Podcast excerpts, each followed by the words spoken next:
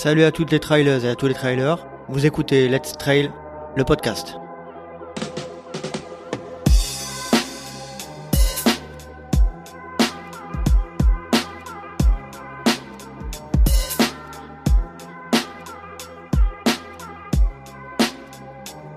Salut à toutes et à tous, ici c'est Nico au micro et je vous souhaite la bienvenue pour ce nouvel épisode du Let's Trail podcast.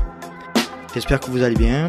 De mon côté, euh, à l'heure où j'enregistre cet épisode, je suis dans la dernière ligne droite de ma prépa pour le Serche Trail, un trail de 50 km et 4000 mètres de dénivelé. Euh, course à laquelle j'ai participé l'année dernière et euh, sur laquelle je m'étais aligné sur le 30 km. Donc une course magnifique bien organisé euh, et où j'avais passé un super moment. Euh, quoi d'autre ben Aujourd'hui, à l'heure où j'enregistre cet épisode, l'UTMB vient de se terminer. Une belle victoire de, Pau Capel, l'espagnol, et de Courtney Dowwater sur, euh, sur la, course phare de l'UTMB, les 170 km. Mais venons-en au sujet principal de cet épisode. Comme vous le savez, L'objectif de ce podcast est de faire connaître et de comprendre des personnages de ce milieu pour entrer dans l'intimité de notre communauté. Et aujourd'hui, j'ai voulu inviter et discuter avec un préparateur physique et mental. La personne qui va nous accompagner et nous aider à mieux comprendre son métier a un cursus universitaire en filière STAPS avec un DU de préparation physique. Il a effectué ses premières armes dans le milieu du football, du tennis, puis aujourd'hui dans, dans celui du trail. Il possède désormais un diplôme de réathlétisation des sportifs de haut niveau, plus un diplôme d'analyse vidéo.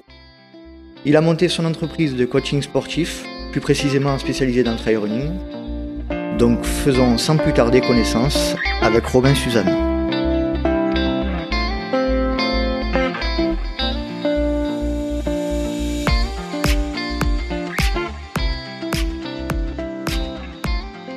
Allez, on est parti. Hmm, Robin, salut. Salut. Alors voilà, donc je t'ai fait une petite présentation dans le dans l'encart qu'il y avait juste avant notre conversation. Euh, j'ai évoqué le fait donc, que tu étais préparateur physique et mental.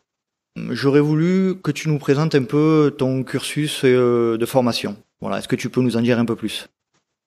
Euh, Ouais, donc après le bac, je me suis orienté vers les filières STAPS, du coup sciences et techniques des activités physiques et sportives. J'y ai passé deux licences, une en entraînement sportif et une en management. Derrière, j'ai passé le diplôme universitaire euh, de Dijon, Gilles Cometti, en préparation physique. Euh, à la suite de ça, bah, j'ai continué de me former en même temps que je travaillais en parallèle. Et euh, pour passer un master, du coup, en préparation physique, mentale et réathlétisation sur Lyon.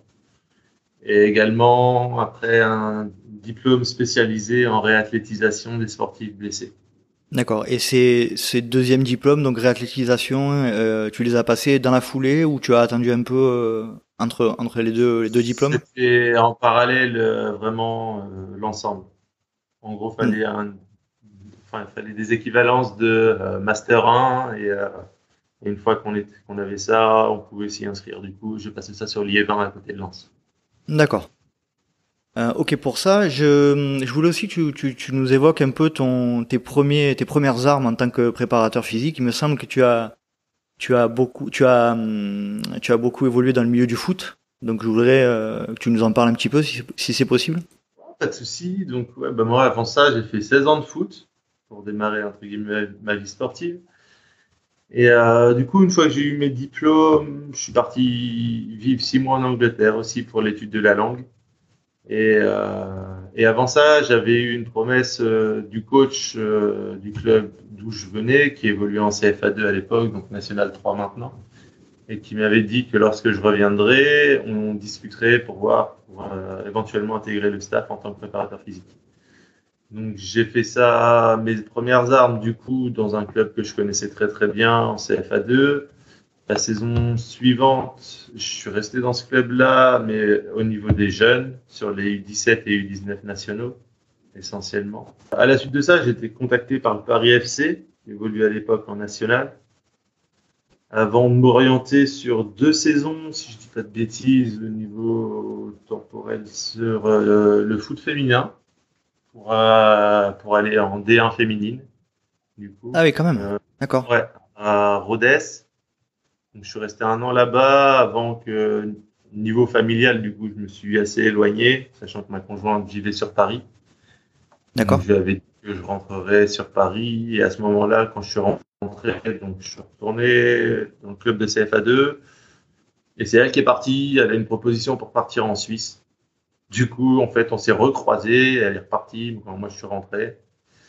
Et l'année suivante, je suis allé euh, au FC Annecy, du coup, où j'avais tous les jeunes de la formation et préformation au niveau de la préparation physique, avant de switcher complètement sur autre chose euh, au niveau, on va dire, sportif, sachant que derrière, il y a le tennis d'Annecy qui m'a contacté.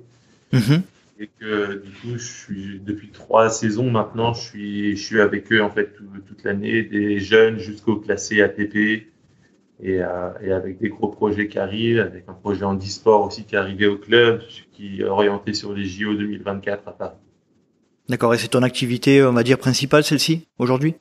En gros, ça fait 50-50 avec euh, la préparation des trailers. D'accord. Justement, puisque l'on parle euh, un peu de la préparation des, des trailers, euh, donc après ta, ta formation et tes premières expériences en tant que, que préparateur physique, donc dans le foot hein, et, et aujourd'hui dans le, dans le tennis, je voulais savoir un peu à quel moment euh, tu as basculé dans les sports d'endurance et notamment dans le trail euh, en termes de préparation physique. Est-ce que tu peux nous en dire un peu plus? Ouais, déjà, la formation que j'ai reçue, elle était assez tournée sur tout ce qui était travail aérobie, anaérobie et sport d'endurance. Et euh, du coup, ça m'a, pas mal aidé et orienté aussi déjà de base là-dedans. Euh, après, je me suis vraiment orienté là-dessus lorsque j'ai commencé à travailler et que j'ai pu eu la capacité et les possibilités au niveau emploi du temps de pouvoir continuer le football. Et Mhm. euh, du coup, il a fallu, entre guillemets, que je trouve, on va dire, un échappatoire, un exutoire à tout ça. Et, euh, et du coup, j'ai fait 2-3 ans qui n'étaient pas forcément orientés là-dessus. Et après, ça fait vraiment 5-6 ans que je me suis vraiment penché dessus. Et, et voilà. Et que je me suis mis au trail et à entraîner également à ce niveau-là. Donc c'est quoi? Ça correspond à peu près à 2013, 2012, 2013 à peu près? Ouais, à peu de choses près, ouais. D'accord. Ouais, donc c'est à peu près la période à laquelle moi aussi j'ai commencé. Hein. D'accord. J'ai l'impression qu'il y a beaucoup de personnes euh, aujourd'hui dans le trail qui ont commencé à cette période-là, entre 2010 et 2013, il me semble, de, de ce Ça, que, ce que j'entends autour de moi. qui est assez récente aussi, du coup c'est pas forcément très étonnant et que ça devient de plus en plus médiatique que ce Mhm. qui n'était pas avant. Et du coup, c'est avant il y avait une course sur route et je suis d'ailleurs passé par là au départ. Et euh, avant justement de switcher davantage sur le trail, même si je continue à intégrer des courses sur route pour travailler vraiment tout ce qui était notion de vitesse. Son de vitesse, ouais, tout à fait. Mhm. Mais, euh, mais oui, du coup, c'est enfin, pas vraiment étonnant que, que ce soit à partir des années 2010 que ce soit vraiment démocratisé. Tout à fait, ouais. ouais. À ce sujet, donc on a parlé tout à l'heure un peu de la, de la proportion de, de ton activité dans le, dans le cadre de, du coaching. Donc on disait que tu étais à peu près à 50% de, de coaching sur le, sur le tennis à Annecy et 50% de- sur le, le, le coaching personnalisé, le trailer. Donc c'est bien- c'est bien ça, hein j'ai bien résumé. Euh, Donc, à, mis à part, donc j'imagine, euh, ça, ça prend beaucoup de temps, et, mis à part ces deux activités-là, donc tu n'as, tu n'as pas de boulot à, entre guillemets euh, à côté de ça, quoi. Non, non, C'est, non, c'est, ton activité, c'est, ce, ce sont tes activités exclu- exclusives. c'est ça. c'est D'accord. ça. J'ai la chance de pouvoir travailler de ma passion et de ce que j'aime. Je vais Quel pas m'en plaindre. Quel bonheur. Euh, petite question par rapport à donc euh, on, on va rester donc évidemment sur euh, sur l'activité de, de coaching du travail personnalisé hein, bien sûr parce que c'est le sujet du podcast. Je voulais savoir un peu combien de clients tu avais simultanément euh, actuellement, on va dire. Actuellement, après ça va dépendre aussi des périodes, des objectifs de chacun. On va dire actuellement entre 13 et 15, sachant que la saison 2019-2020, je vais passer entre 17 et 20. Et je veux pas aller au-delà pour le moment si je réduis pas ce que je fais à côté. Avec ma vie entre guillemets de nouveaux parents, faut que j'arrive à m'organiser pour voir comment je peux caler tout ça et voir si il est possible d'augmenter encore un petit peu ou pas selon les demandes. Mais après, je pars du principe Mhm. que euh, prendre 50 coureurs, ça ne servirait à rien. Bien sûr. Euh, pourrais plus en fait faire de l'individualisation, regarder vraiment les séances qui sont effectuées, faire des vrais retours, des ajustements sur les plannings, etc. Et, euh, et l'accompagnement, pardon, serait entre guillemets mauvais. Et, euh, et c'est pas ce que je recherche non plus. Il faut que, faut que les coureurs que j'entraîne bah, soient satisfaits et que tout le monde s'y retrouve. Sinon, il n'y a plus aucun intérêt dans ce travail-là. Et voilà. Et, et la relation de confiance qu'il peut y avoir ne serait plus là non plus. Bah, il faut que ce soit du, j'imagine du, ouais, comme comme son nom l'indique, du coaching personnalisé. Donc ça implique évidemment euh, un investissement en termes de relations, en termes de, euh, de suivi de, de, de coureurs, évidemment quoi. J'imagine que tu peux pas, si tu augmentes le nombre de, de clients, tu, tu délaisses forcément la qualité et la, la qualité des relations et de la et du suivi que tu as envers tes athlètes, quoi. C'est évident. Tout à fait. C'est pour ça que je ne veux pas monter trop au niveau effectif pour le moment, en tout cas, avant de pouvoir vraiment jauger jusqu'où on peut aller en continuant un suivi qui soit vraiment cohérent. Mhm.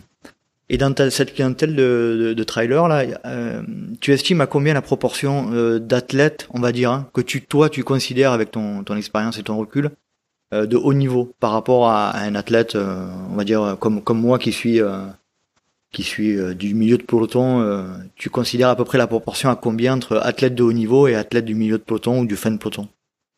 On va dire que euh, je vais avoir 30% d'athlètes qui finiront dans les on va dire dans les 15-20 premiers ou qui joueront des podiums, voire des victoires sur, sur des courses ou des grosses courses.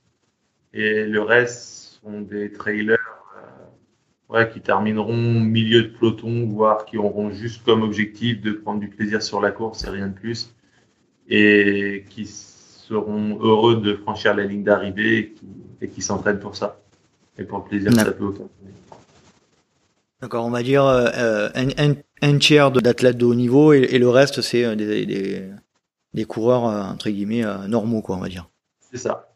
C'est ça. Euh, j'aimerais que tu nous parles un peu de la, de la constitution et de la manière dont sont euh, imbriquées tes, tes séances. Euh, donc, j'imagine qu'il y a différents types de, de travaux que tu as mis en place, hein, vitesse, force, etc. Je voulais, je voulais un peu en, en, savoir plus sur la manière dont tu, tu imbriques ces, ces séances. Ouais, euh, en déjà, ma façon de fonctionner, en fait, c'est, comme je disais, tout est individualisé. Du coup, je pars du principe que ce n'est pas à la personne que je coach de s'organiser pour pouvoir s'entraîner, mais à moi de m'organiser pour pouvoir faire en sorte que ce que je mets en place coïncide avec, euh, avec ses disponibilités et ses objectifs. Donc, c'est toi qui t'adaptes? À, à, l'emploi du temps du sportif, évidemment. C'est ça, ça me paraît primordial dans le sens où la personne va payer pour ça et c'est pas une contrainte pour elle de, de s'entraîner. C'est à moi de trouver justement euh, la façon la plus adéquate pour elle d'être le plus performante possible en s'entraînant de manière adéquate par rapport à ses objectifs. Mhm. euh, après, j'ai envie de dire du coup, par rapport à ça, c'est enfin, la façon de faire va être différente selon les athlètes, selon ce qu'on me demande, le niveau des athlètes et les objectifs également, que ce soit en termes de résultats, en termes de niveau ou en termes de distance également sur les différents trails. Donc on peut pas on peut pas parler de comment dire de d'ossature d'entraînement euh, que tu respecterais euh, de manière générale et après que tu adapterais en fonction de chaque athlète, mais euh, c'est vraiment personnalisé à proprement parler quoi tout est personnalisé dedans. Après, en termes d'ossature, de manière générale, dans l'entraînement du trailer et pour les sports d'endurance, il y a une très grosse base d'aérobie. Mhm. Pour reprendre enfin, ce qui se fait dans la littérature, c'est du 80-20, où on sera à 80% en travail vraiment d'endurance et, euh, et, le reste sur du travail euh, anaérobie pour, pour simplifier les choses. Et, euh, et voilà. Mais c'est vraiment une base après d'endurance et derrière, ça se met, ça se mettra.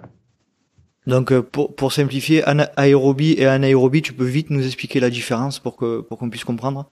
Ouais, en gros, il y a deux seuils ventilatoires, SV1, donc premier seuil aérobie, et SV2, le seuil anaérobie. Euh, tout ce qui est seuil aérobie, aérobie dit euh, apport d'oxygène et anaérobie non apport d'oxygène en fait. Et euh, après, pour vraiment simplifier, parce que pour pouvoir utiliser, enfin, le seuil anaérobie, il faut quand même une toute petite, une toute petite part d'oxygène.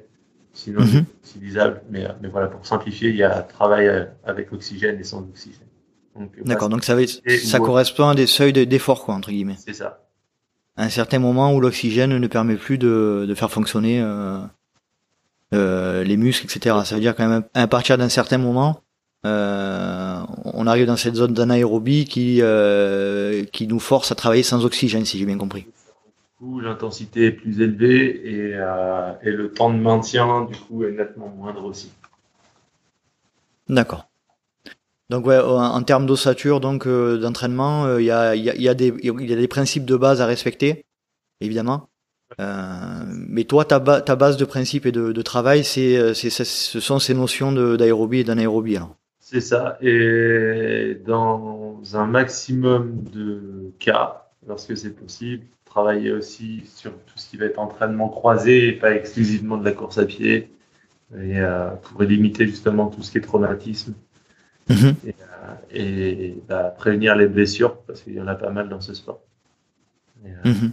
voilà, c'est vraiment préserver la santé du coureur avant tout pour pouvoir avant tout, s'entraîner correctement et faire les choses bah, dans le bon sens. Et euh, quand tu parles de, de en termes de, de, de, travail, par exemple, tu, tu, tu mets en place une séance de, de renforcement musculaire, par exemple, tu, tu fonctionnes avec une séance par type de travail, ça veut dire le mardi, tu vas travailler le renforcement musculaire. Le jeudi, tu vas travailler la vitesse. Le, le samedi, tu vas travailler les sorties longues. C'est un peu comme ça que tu fonctionnes tu fais au sein même d'une même euh, session, tu vas, tu vas croiser différents, différents entraînements? Non, je peux très bien croiser différentes choses, intégrer du travail de renforcement dans une, dans une séance de course à pied ou dans une séance de vélo même, sur un travail en côte et des choses comme ça avec différentes résistances il y a du coup différents RPM sur euh, bah, mhm. du coup la façon de tourner les jambes. Et euh, ça peut vraiment être croisé à ce niveau-là aussi. Après, j'évite de euh, me caler sur telle journée, on travaille telle chose, pour éviter que l'organisme et la tête soient tout le temps habitués à faire la même chose et soient capables de switcher aussi sur autre chose. Et l'entraînement n'en est que plus intéressant du coup. D'accord. Et est-ce que tu donc toi tu, tu assistes à toutes les toutes les séances d'entraînement J'imagine que non? Tu, tu, tu, prépares des séances et tu, tu les donnes aux, aux, aux coureurs pour qu'ils puissent les, les appliquer en règle générale. Ça correspond à quoi? Euh, tu, as, tu, as, tu passes beaucoup de temps avec eux ou c'est, on va dire, un jour par semaine? Comment, comment tu définis ça? Ça dépend vraiment. Après, de manière générale, je travaille, enfin, je, je récupère les dispos des personnes que j'entraîne une semaine à l'avance pour pouvoir planifier la semaine qui va arriver et, euh, et qu'il puisse avoir tout ça. Je mets ça sur le drive et comme ça, il peut y avoir des échanges de mon côté et du leur aussi avec des retours qui sont faits au-delà de juste des messages euh, sur téléphone ou quoi, avec des vrais, un vrai suivi général sur tous les ressentis qui vont être là. Je travaille en parallèle de ça avec tout ce qui est bah, maintenant les nouvelles technologies qu'on peut avoir, les montres connectées, les fréquences cardiaques et tout ce qu'on peut avoir à ce niveau-là euh, travail de puissance aussi, pour ceux qui peuvent, qui peuvent avoir des capteurs de puissance au niveau du vélo, pour voir si les séances ont bien été réalisées aussi. Donc on peut vraiment faire ça à distance complète selon les athlètes. Je vais avoir des athlètes qui sont à l'île de la Réunion, j'en ai à Tahiti, j'en ai à l'île Maurice. ah oui, d'accord. Faire du essentiel là-dessus, c'est juste pas possible. Et, euh, et, du coup, ça me permet un vrai suivi quand même par rapport à tout ça, et même sur l'aspect motivationnel, on en parle aussi pas mal. Mhm. savoir comment ils sont, savoir si euh, tel jour il y a, y a un problème, que ce soit donc, psychologique, que ce soit physique ou quoi, pour pouvoir switcher une séance, la remplacer ou vraiment l'annuler. Euh, s'il y, y, a un niveau de fatigue euh, que tu ressens ou euh, euh qui, qui, qui dont, dont, ils te font part, tu, tu, tu, le prends en compte. Et justement, par rapport à ça, et étant donné ton diplôme, il me semble que ouais, on en a parlé tout à l'heure, tu as été, as eu un diplôme en termes de de préparation mentale.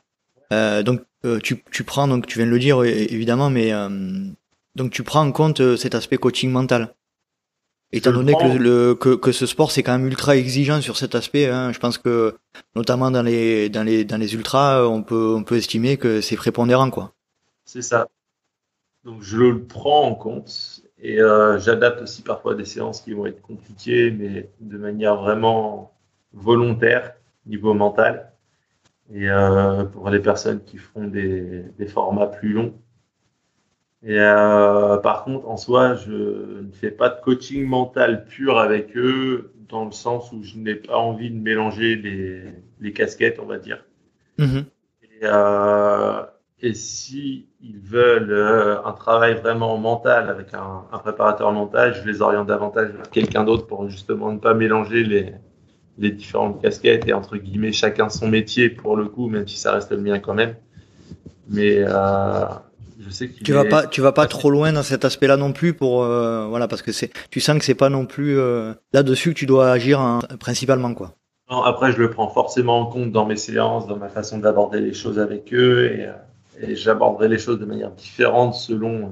Bah, si j'ai 15 athlètes, ça sera 15 façons différentes d'aborder d'aborder les choses de toute façon que, parce qu'ils sont tous bah, différents pour le coup. Mm-hmm. Mmh. Et, euh, mais vraiment du travail purement mental, non, quand c'est comme ça, je n'en fais pas avec eux. D'accord.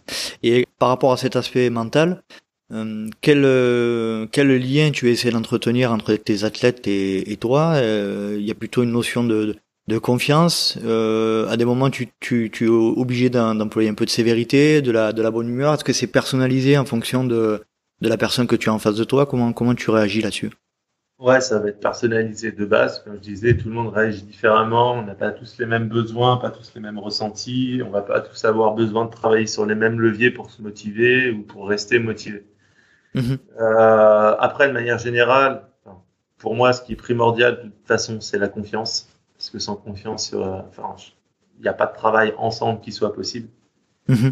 Et si on est en permanence en train de douter euh, de ce que va dire euh, le coach ou de ce que prétend l'athlète, c'est un moment où on, enfin, on peut plus avancer et, euh, et, on se met plus des bâtons dans les roues qu'autre chose. Et j'imagine savoir aussi, excuse-moi, j'imagine aussi savoir lui dire euh, quand il se trompe ou quand il a un, un objectif trop important, de lui dire euh, clairement euh, ça c'est pas possible. Comment tu te positionnes toi par rapport à ce genre de, de, de discours?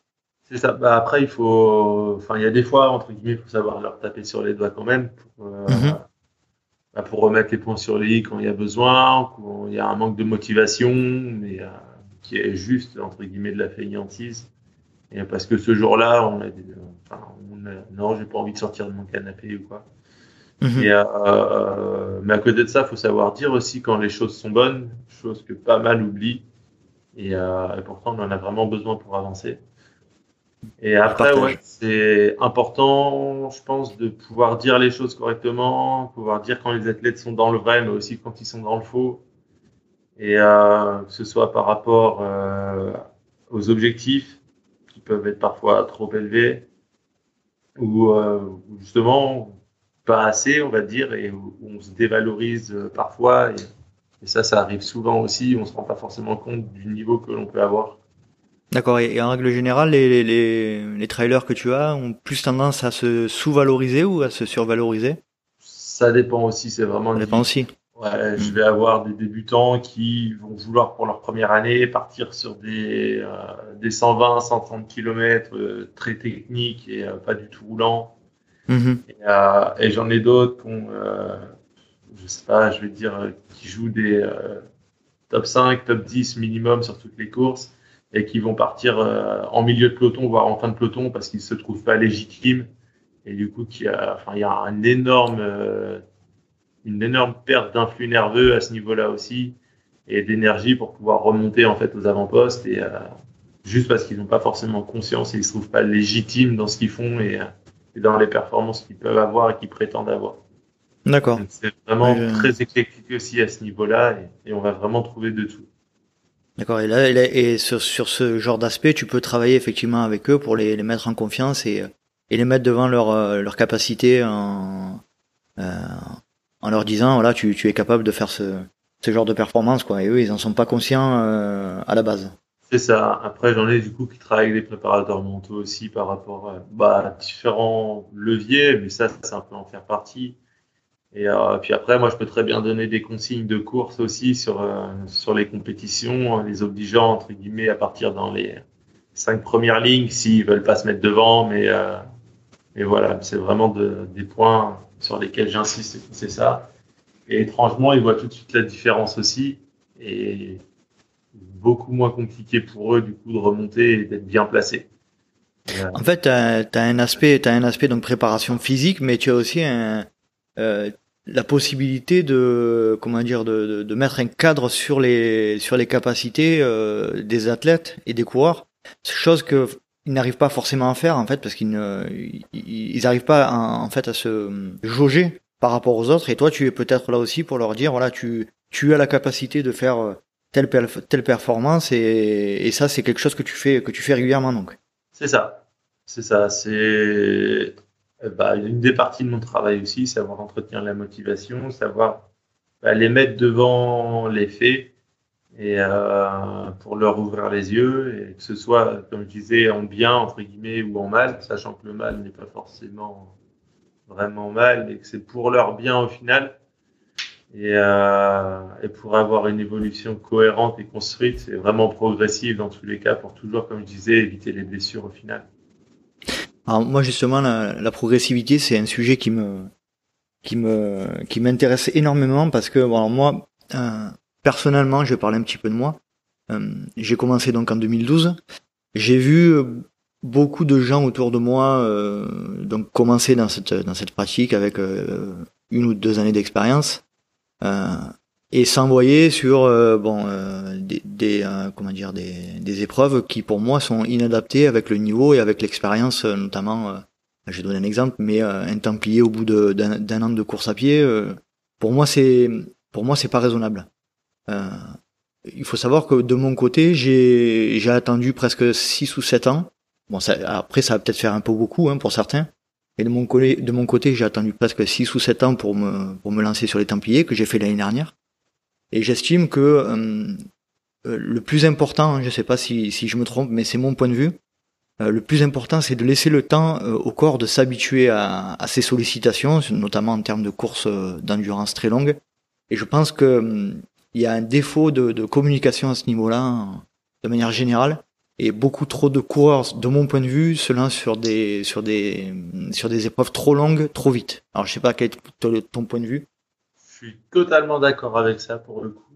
Après, il faut regarder aussi le bagage que le sportif peut avoir, parce que si c'est un ancien triathlète qui faisait d'Ironman ou quelque chose comme ça, ou un ancien cycliste euh, professionnel qui avait l'habitude de faire des courses de 250 km et de s'entraîner 25 euh, heures, 30 heures par semaine, ça peut être différent aussi. Mais, euh, mais la plupart du temps, ouais, quand on vient très vite au long, parce que c'est le plus médiatique pour le coup, avec dernièrement l'UTMB qui vient de se dérouler, mhm. les courses qui sont le plus mis en avant. Et euh, donc ça fait forcément rêver quand on voit les paysages qu'il peut y avoir, l'engouement autour de ces courses-là, le cadre aussi médiatique qu'il peut y avoir. On peut vite bah, être euh, amené à rêver, non pas de médiatisation, mais pour tout ce qu'il y a à côté. Mais euh, du coup, on oublie un peu l'essentiel et, euh, et sa propre pratique, sa propre sécurité et sa santé.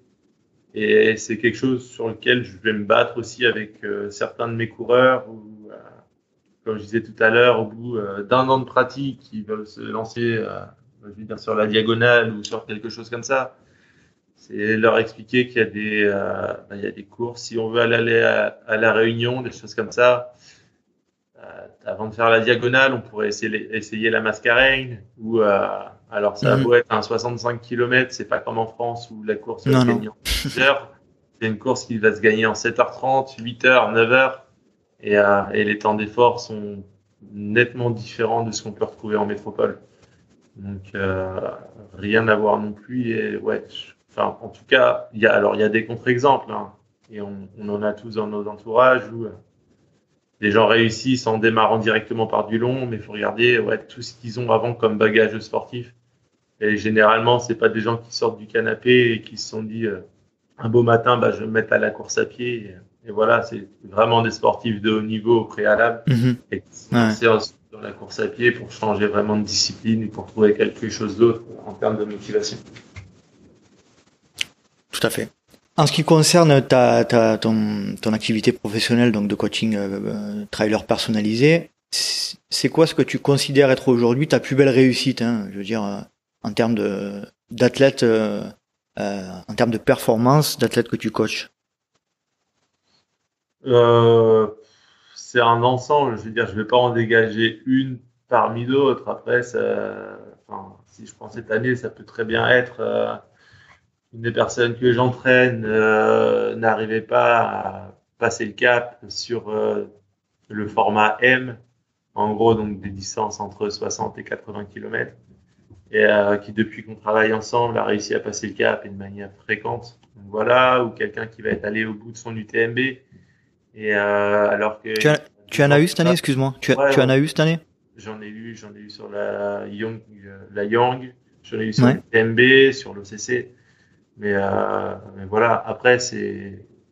Enfin, en soi, c'est global, quoi. C'est la réussite globale de ton activité. c'est Mm. ça. Et puis en soi, enfin, nos réussites passent à travers celles de nos athlètes dans tous les cas.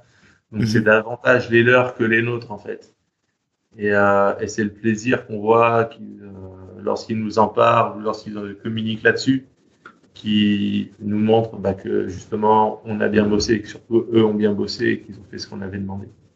Ouais, ta plus belle réussite, en gros, c'est les retours que tu as euh, de, de, de la majorité, enfin, de la majorité de tes athlètes euh, qui, qui te, qui t'expliquent que euh, ils ont réussi à obtenir euh, ou, à, ou à être finisher ou à évoluer ou enfin c'est c'est c'est un peu plus le, le- feedback que tu as des, de la majorité de tes, tes athlètes.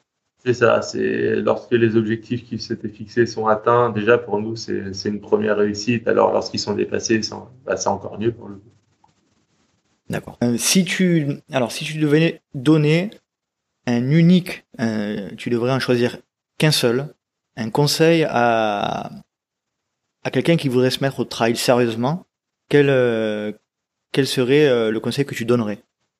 Pas oublier, ne pas oublier de prendre du plaisir dans sa pratique.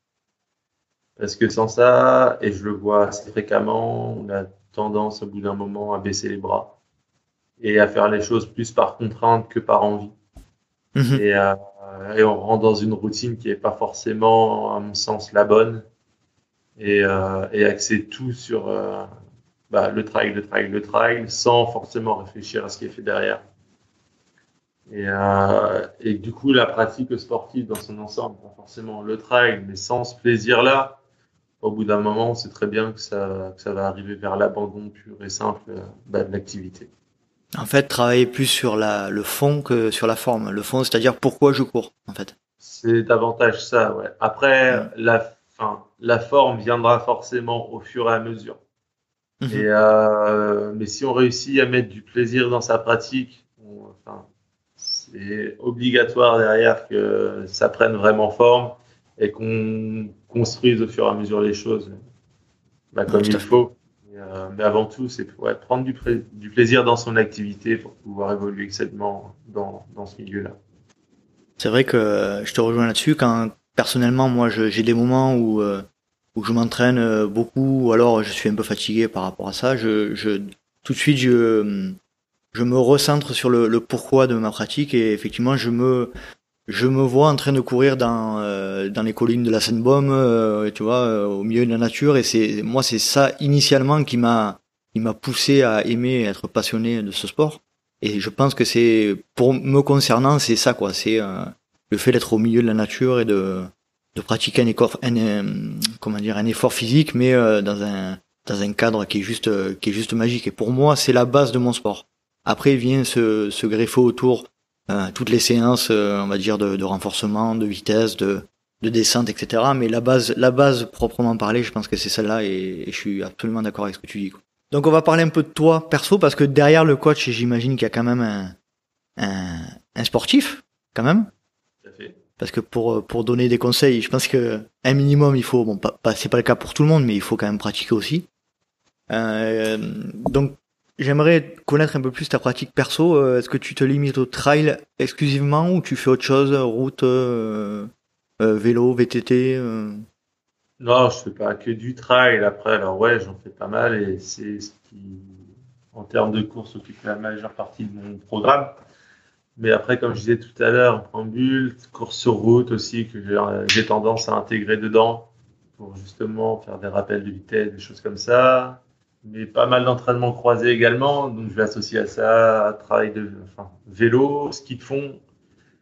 Et euh, parce que j'ai la chance d'habiter au pied d'une station de ski de fond. Donc, pour le coup, je vais pas m'en plaindre non plus. Et en hiver, ça permet de, de changer pas mal de choses.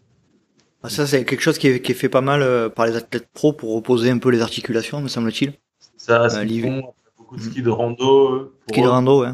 Mhm. Et euh, alors pour le coup, moi je n'en fais pas, mais, euh, mais après ouais c'est quelque chose qui se fait énormément justement l'hiver où certains ne vont pas courir du tout pendant euh, quatre mois et euh, mhm. faire exclusivement du, du, du, ski de rando pour bah pour pour la caisse et, et, pour aussi justement comme tu disais limiter les traumas au niveau articulaire qui seront bien assez nombreux par la suite dans la saison du coup, ouais, non, je ne m'oriente pas exclusivement sur les trails, mais vraiment un ensemble de sports différents qui vont justement par contre dans le même sens et pour, pour la même finalité. Et petite question, puisque moi aussi je suis un ancien, euh, entre guillemets, football, footeux, euh, tu as arrêté la pratique du foot? Ouais, ouais, ouais, j'ai arrêté depuis pas mal d'années du coup. euh... tu, as, tu, as, tu as des raisons un peu euh, de l'arrêt de cette pratique ou? Plus le temps c'est ce que tu disais tout à l'heure. Hein. Ouais, ouais, j'avais plus le temps au niveau. Alors, quand je faisais mes études, j'arrivais à switcher quand même parce qu'on était pas mal à être dans la même université et à faire les trajets pour aller nous entraîner le soir. Mais euh, une fois que je suis passé de l'autre côté et que j'ai commencé à bosser euh, dans mon professionnel, c'était plus en adéquation avec euh, avec mes emplois du temps parce que mon travail du coup prenait le pas là-dessus et au niveau euh, horaire d'entraînement, bah, on était souvent sur les, sur les mêmes plages. Et, euh, et du coup, au bout d'un moment, bah, j'ai dit bah, stop. Et, ça sert à rien de, de jouer sans s'entraîner. Et, et, ce serait pas cohérent non plus par rapport à ceux qui s'entraînent. Et, voilà. J'ai, hum, au sujet de l'entraînement, euh, donc de, de, ta pratique, notamment du trail, j'ai une question que, qui me vient à chaque fois en tête pour les, les coachs sportifs, c'est comment vous faites pour vous entraîner et sans rester trop dans le cadre théorique de ce que vous connaissez, de ce que vous essayez de d'enseigner aux autres. Est-ce que est-ce que tu pratiques le trail et le sport de manière on va dire naturelle ou tu as quand même tendance à toujours euh, rester dans ce cadre de, de la formation que tu as reçue? Euh, Après, alors à titre perso, je pense que lorsqu'on est entraîneur, surtout en course à pied ou dans un sport d'endurance, rester centré sur soi-même et sur sa propre pratique, c'est quelque chose qui est assez compliqué à faire au niveau motivationnel. Et euh, quand toute la journée, on est euh, à réaliser des programmes d'entraînement, les analyser, voir les séances qui ont été faites, ce qu'on peut modifier pour que ça aille mieux, pour que les séances passent mieux, et réadapter sans cesse, on n'a pas forcément la tête à faire la même chose pour nous-mêmes. Et euh, alors pour ma part, actuellement, j'ai préféré repartir tout seul entre guillemets dans l'entraînement. Donc j'ai appliqué les mêmes principes que j'applique pour mes athlètes parce que on va pas se mentir, si je fais les choses euh, autant que je fasse celles que je prône, ça montre aussi que j'y crois. Et euh, mais euh, après, ça m'est arrivé de m'entourer de professionnels aussi pour pouvoir réaliser du coup eux mes plannings d'entraînement et faire le retour que moi je fais en fait et le suivi que je fais avec les, avec les autres athlètes.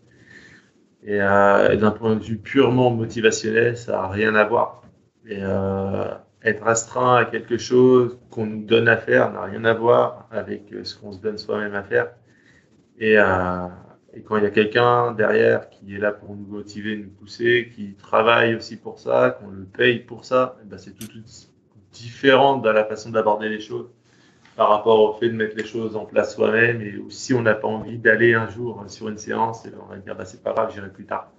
Et voilà, là, le cadre de travail est vraiment posé de base et euh, que les gens attendent quelque chose de nous aussi.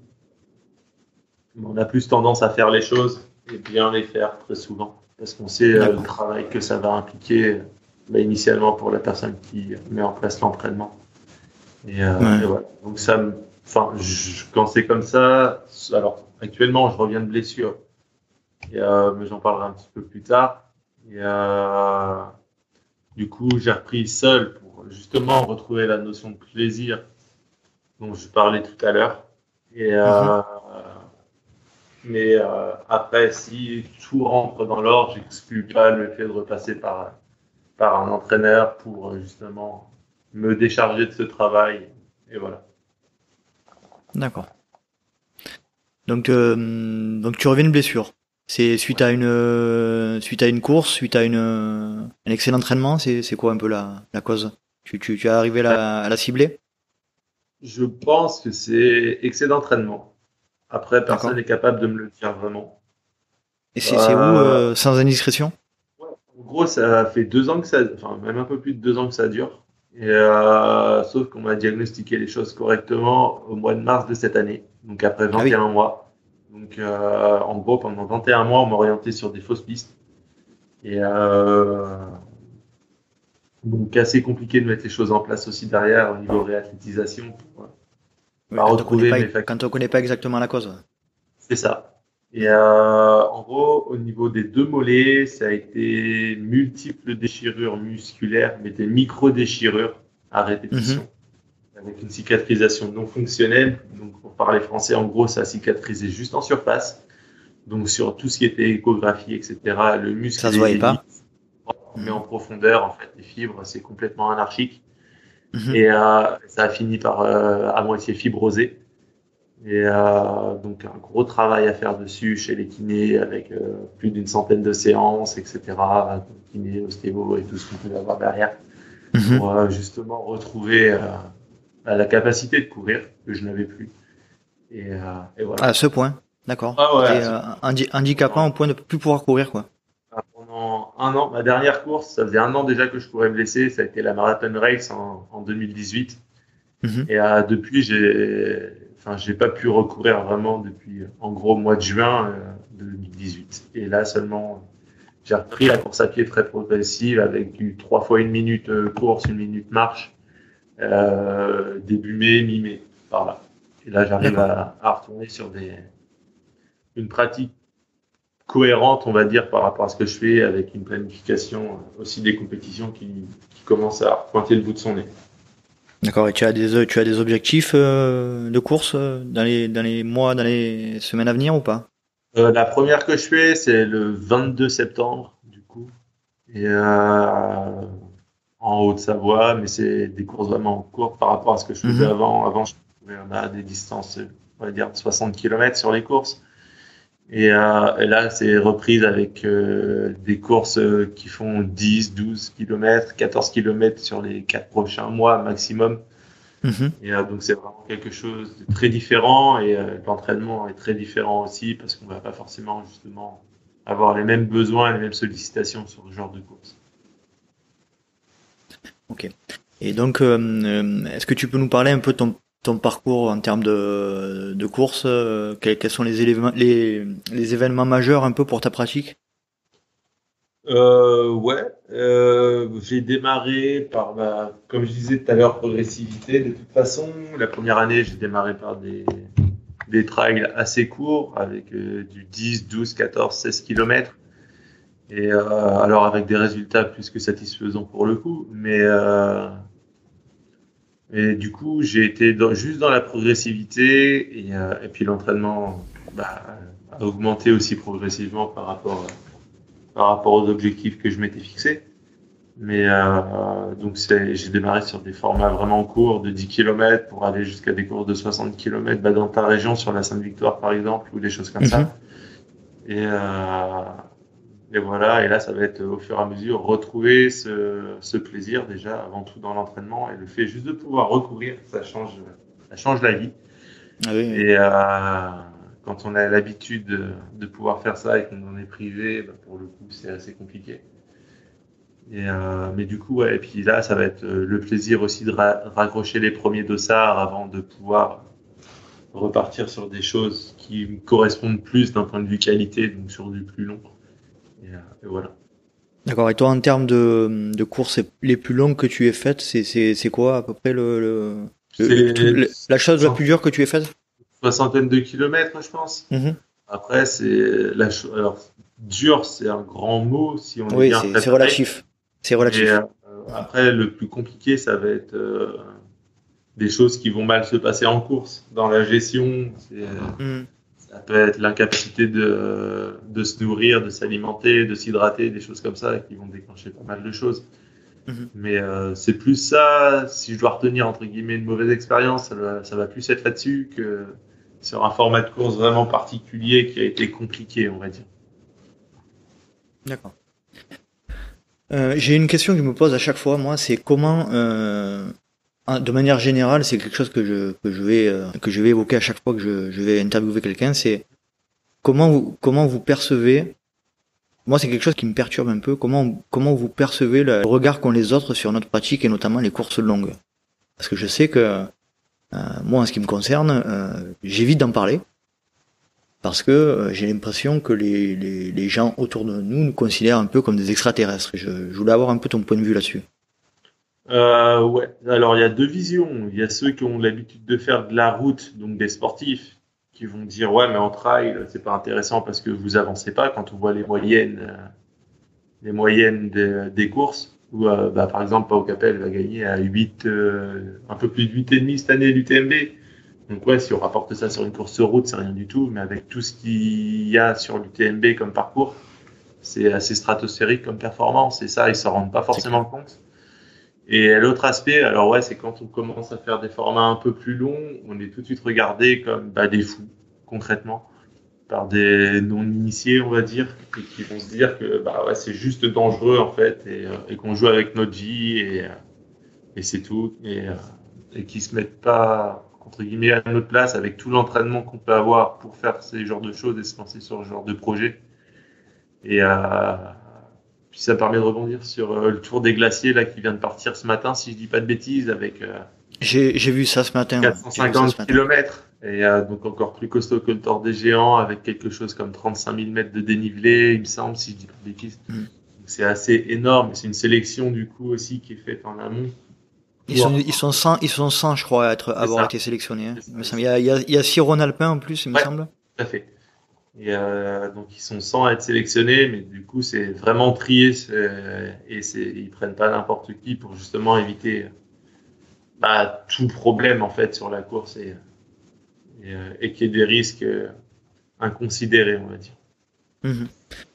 Et donc euh, ouais donc ça c'est effectivement moi le, le, le, point de vue et la, le regard que que qu'on va dire les non initiés comme tu disais portent sur nous c'est quelque chose qui euh, qui est un peu en fait, j'ai l'impression qu'on n'arrive pas à expliquer. Euh, euh, c'est un peu, c'est un peu deux, deux visions qui s'opposent, euh, qui n'arrivent pas à se comprendre. Et je pense qu'en fait, il faut le vivre. Hein, et notamment, j'ai un exemple d'une amie récemment qui, a, qui avait toujours un peu cet aspect, cette, cette, ce positionnement avec un regard un peu étonné et perplexe sur notre pratique, et en fait, qui a eu une espèce de déclic dernièrement en accompagnant son mari sur une course. Donc, c'était le c'était le, le trail de Vars, me semble-t-il. Mhm. Et effectivement, là, elle a eu ce, elle a eu ce déclic euh, émotionnel, on va dire, euh, qu'on a tous hein, en, en, pratiquant. Et, euh, et là, j'ai changé, j'ai senti son regard changer par rapport à notre pratique, et je pense qu'elle a effectivement compris euh, ce qu'on ce qu'on vivait. Parce que au-delà de au-delà d'une aventure euh, physique, on va dire, et d'un entraînement, c'est je pense aussi beaucoup une une recherche d'émotion que qu'on qu'on comment dire qu'on a très rapidement enfin très rapidement euh, dans, dans certaines courses dans des moments où c'est très compliqué ou à l'arrivée où c'est des émotions qu'on qu'on qu'on a plus dans nos dans nos vies tous les jours. C'est un peu comme ça que je ressens. Et euh, et pour ma part c'est un peu c'est un peu cette recherche là euh, c'est des émotions pures des émotions vraies qu'on recherche au travers de ce sport. Je sais pas ce que tu en penses. Je suis tout à fait d'accord avec toi. Après, chaque coureur a sa raison de courir, en gros. Et euh, on va tous rechercher quelque chose de différent. Il y en a qui vont rechercher juste le plaisir, il y en a qui vont rechercher le dépassement de soi, se rentrer dedans vraiment, chose qu'on ne fait plus forcément au quotidien pour la majorité des gens. Et euh, ou d'autres personnes qui, peuvent avoir ta vision et du coup la mienne aussi. Euh, mais je suis assez d'accord là-dessus aussi. C'est intéressant aussi d'écouter les gens qui courent pour voir pourquoi justement ils se sont mis à la course à pied et ce que peut procurer cette, cette discipline et toute l'émotion qu'on va traverser sur une course et à l'arrivée en étant en franchissant la ligne? Mhm. Ouais, vaste sujet. On pourra en parler des heures. Euh, pour terminer, j'aurais envie un peu qu'on évoque le. Tu as suivi l'UTMB oui, oui, oui. Ouais, alors, euh, moi, je suis tous les ans, je suis. Alors, on, on peut critiquer, on peut euh, effectivement dire que c'est trop, que c'est c'est une usine à une usine à pognon, etc. Effectivement, bon, c'est c'est euh, c'est du business, hein, on va dire. Mais je suis de plus en plus tous les ans est estomaqué par le par la qualité de la rediffusion euh, de de, de l'événement. Les images qu'on peut voir, je veux dire, moi, je- on peut on peut m'expliquer ce qu'on veut, mais personne peut rester insensible à ça, quoi. Je sais pas ce que t'en penses. Ah oui, c'est clair. Et puis en plus, cette année, toutes les conditions étaient mises en place pour qu'il y ait un beau spectacle. Euh, pour le coup, niveau météo, c'était vraiment le top. Ça fait, enfin, c'est assez rare les éditions. On a la chance d'avoir l'ensemble du parcours qui soit fait. Et là, ça a été le cas. Et, euh, et après, oui, alors ça, ça rapporte beaucoup d'argent. Une course comme l'UTMB et l'ensemble des courses, les sept courses qui sont autour. Et euh, mais après, c'est vrai qu'ils mettent aussi le paquet pour tout ce qui va être euh, retransmission, rediffusion, avec euh, l'élaboration aussi. euh, je crois que c'était Diego Passos qui disait ça. Il avait travaillé dessus avec Compressport. Et euh, pour euh, bah, avoir justement des nouveaux formats de sacs qui soient beaucoup plus légers pour toutes les personnes qui vont filmer en direct les coureurs pour pouvoir les suivre aussi parce que c'est des sacrés athlètes, les caméramans. Mhm. Euh, c'est des athlètes de y a Sébastien, Sébastien Chéniaud, Guillaume Lenormand. Euh, Ça, Greg pas les, aussi. C'est c'est enfin, pas les touristes, quoi. C'est ça, tout à fait. C'est des gens qui auraient largement leur place sur ces courses-là et qui joueraient les avant-postes aussi pour la plupart. Et, euh, et qui, pour le temps d'une journée, entre guillemets, sacrifient pour euh, bah, pouvoir nous faire vivre ce genre d'émotion. Et c'est pas rien non plus. Et euh, tout cas, en tout cas, ouais, c'est clair que c'est juste phénoménal comme, comme retranscription. hein. Ouais, c'est assez hallucinant ce qu'ils réussissent à mettre euh, en place, que ce soit bah, maintenant avec l'aide des VTT, euh, des vélos électriques pour suivre sur les sentiers, mais après aussi les coureurs à pied pour aller sur les, sur les parties euh, non accessibles à vélo. Mhm. Euh, et on arrive à avoir du direct euh, sur euh, une grosse majorité de la course, qui était très loin d'être le cas il y a 3-4 ans en arrière. Quoi. Ah, c'est clair. Aujourd'hui, on arrive à avoir du direct sur la tête de course masculine, féminine, sur, euh, enfin, c'est, c'est juste, euh, alors, euh, pour, pour la petite histoire, moi, j'écoute pas mal de podcasts euh, aux États-Unis, euh, notamment un podcast qui s'appelle Billy Young Podcast. Et, donc, ils étaient, ils étaient sur Chamonix le jour de le, le jour de l'UTMB.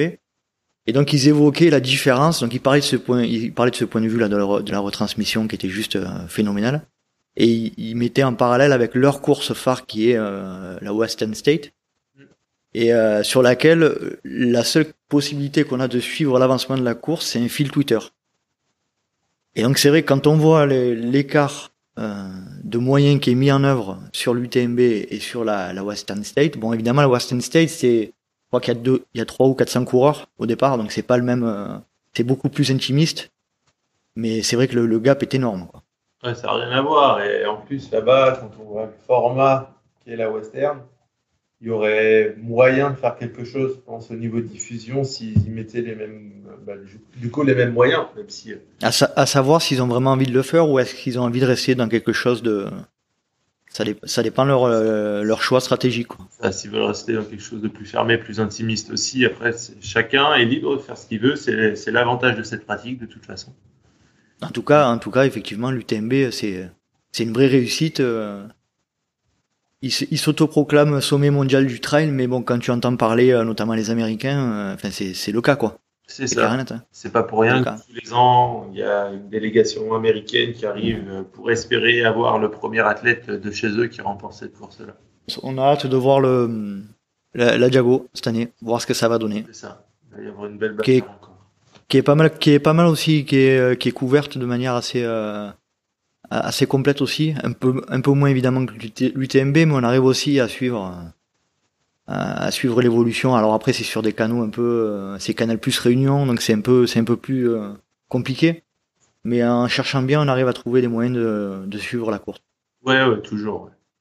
Toi tu connais un peu la Réunion? Tu es déjà allé? Tu Non, je déjà suis pas allé après à leur connaître à travers les, les coureurs que j'ai qui sont là-bas, on va dire oui, mais et puis à travers les courses qu'ils y font. Mais après, de manière vraiment personnelle, non, j'y ai pas mis les pieds. C'est en projet parce qu'on m'a dit de, de passer sur une des courses là-bas. Mhm. Du coup, je ne sais pas encore quand, mais, euh, mais je pense que j'y viendrai quand même. Et, voilà, après, il reste à, trouver le créneau pour faire ça. Tout à fait.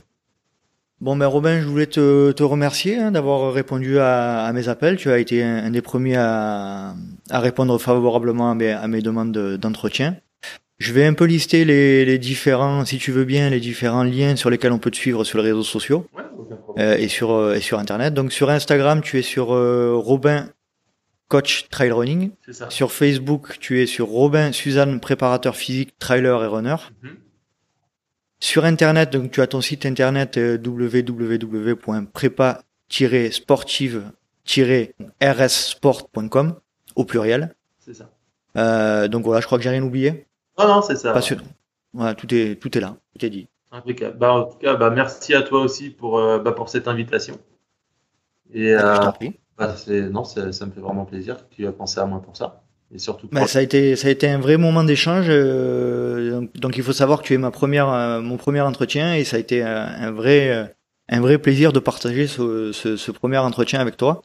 Et, et j'espère qu'on pourra de nouveau se contacter pour pour, euh, pour se demander un peu les évolutions de chacun, euh, notamment l'évolution de ta blessure, etc. Et que tu, que tu auras la possibilité de revenir un peu nous voir dans, dans ce podcast. Ouais, bah, ce sera avec plaisir. Voilà. Eh ben, je te remercie, passe une agréable journée et, euh, et, et, à bientôt. Ah, merci, à bientôt. Salut. J'espère que cet épisode vous a plu et je compte sur vous pour nous rejoindre pour les prochains épisodes. N'hésitez pas, si vous êtes sur iTunes, à noter avec 5 petites étoiles pour augmenter la visibilité du podcast. Et vous pouvez nous rejoindre sur les réseaux sociaux, sur Instagram et Twitter, Let's Try le podcast, et sur Facebook à Let's Try. Salut à toutes, salut à tous, et à bientôt.